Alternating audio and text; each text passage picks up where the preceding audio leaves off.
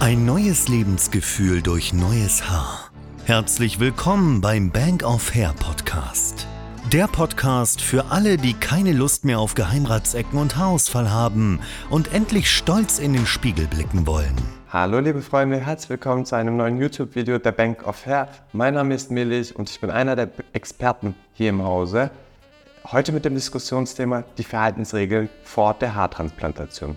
Vor einer Haartransplantation gibt es einige Verhaltensregeln, die beachtet werden sollten, um den bestmöglichen Erfolg und eine reibungslose Genesung zu gewährleisten.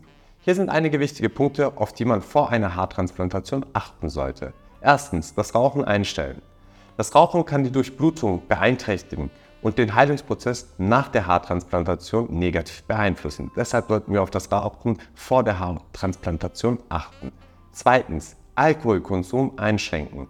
Der Konsum von Alkohol sollte mindestens eine Woche vor der OP eingeschränkt werden, da Alkohol die Blutgeringung beeinflussen kann. Drittens. Vorübergehendes Absetzen von blutverdünnenden Medikamenten. Blutverdünnende Medikamente wie zum Beispiel Aspirin sollten einige Tage vor der Operation abgesetzt werden, um das Risiko von Blutungen während des Eingriffs zu verringern. Viertens. Rasieren. Das Rasieren ist kein Muss wird vor Ort so oder so von den Fachkräften an den jeweiligen Stellen entfernt bzw. kurzrasiert. Das war der Bank of Hair Podcast. Wenn auch du endlich wieder stolz in den Spiegel blicken willst und wissen möchtest, welche Möglichkeiten es gibt, um auch bei dir wieder schnell zu vollem Haar zu kommen, dann gehe jetzt auf bankofhair.de und vereinbare deine kostenlose Haaranalyse.